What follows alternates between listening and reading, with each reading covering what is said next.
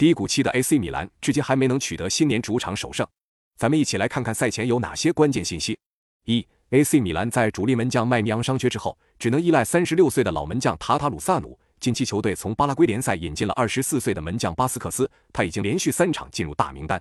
二、AC 米兰进入一月后一直是一周双赛的节奏，比萨索洛多踢了一场意大利杯和一场超级杯，其中意大利杯和都灵激战一百二十分钟，而超级杯则是远赴沙特进行。另外，由于参加杯赛，球队上轮联赛还被安排在了周三进行，休息的时间也很短。三 AC 米兰本赛季虐菜的成绩还是挺稳的，面对意甲下半区的球队，本赛季取得八胜三平的成绩。四萨索洛自从升入到意甲以来，每个赛季均至少输给 AC 米兰一次。在2014至2015赛季，虽然联赛双杀了米兰，但在杯赛中输给了米兰。本赛季首回合两队战平，如果这个规律起作用的话，那么本场会输给米兰。五萨索洛本赛季意甲对阵上半区的球队，仅仅一胜二平七负，败率高达百分之七十，打强队的成绩比较糟糕。六，萨索洛自升级以来共十次在客场对阵 AC 米兰，结果二胜三平五负，成绩还可以，并且输球的五场比赛全部都是一球小负，客场还从未大败过。那么本场比赛你更看好谁？